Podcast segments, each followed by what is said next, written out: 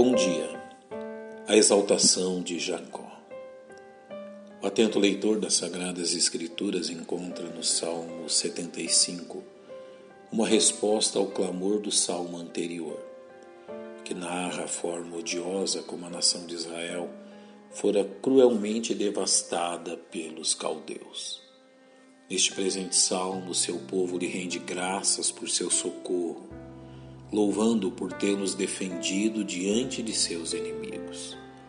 O Salmo 75 também nos faz olhar para o período milenar, quando então Jesus Cristo se assentará no trono em Jerusalém, a fim de reger as nações com equidade, trazendo paz a Jerusalém e exaltando o seu povo escolhido entre as nações. O pano de fundo da restauração de Israel após sua destruição pelos babilônicos exige que este hino inicie com uma declaração nacional de adoração a Deus. A Ti, ó Deus, glorificamos e a Ti damos louvor, pois o Teu nome está perto, as Tuas maravilhas o declaram. Tal verdade nos faz lembrar a bênção contida no Salmo 33. Bem-aventurada é a nação cujo Deus é o Senhor, e o povo ao qual escolheu para a sua herança.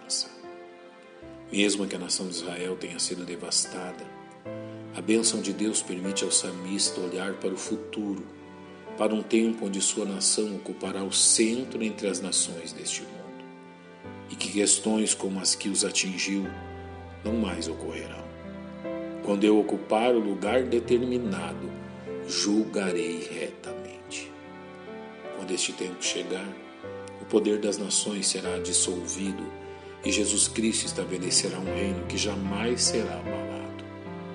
Tal verdade transformará tão profundamente a realidade até hoje vista neste mundo que o salmista aconselha as nações a abandonarem seu orgulho, humilhando-se diante do soberano Rei. Disse eu aos loucos: Não enlouqueçais, e aos ímpios: Não levanteis a fronte, não levanteis a vossa fronte altiva nem faleis com dura cerviz. O salmista lembra as nações que, mesmo que tenham se exaltado e realizado grandes conquistas em meio à história humana, isso terá fim quando o grande rei se levantar. Pois nem o poder nem a força de uma nação será suficiente para impedir que Deus cumpra seu propósito, derrubando e exaltando as nações segundo o seu justo juízo. Meu Deus é juiz, a um abate e a outro exalta.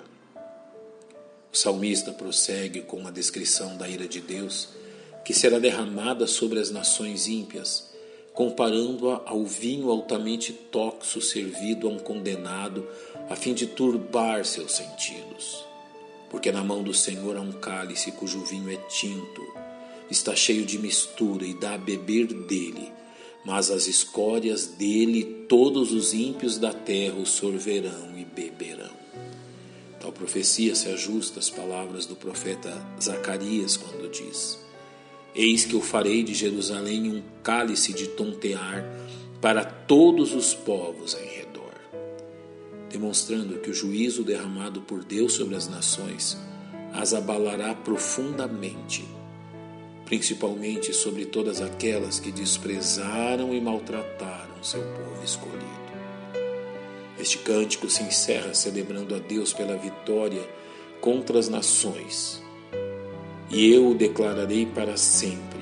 Cantarei louvores ao Deus de Jacó e quebrarei todas as forças dos ímpios, mas as forças dos justos serão exaltadas. Bom é o salvo relembrar a exortação do Senhor. Orai pela paz de Jerusalém. Prosperarão aqueles que te amam. Pai, nós te louvamos por este salmo e pela certeza que tu exaltarás a Jerusalém ao teu povo quando o tempo determinado chegar. Em nome de Cristo te exaltamos. Amém. Que Deus nos abençoe.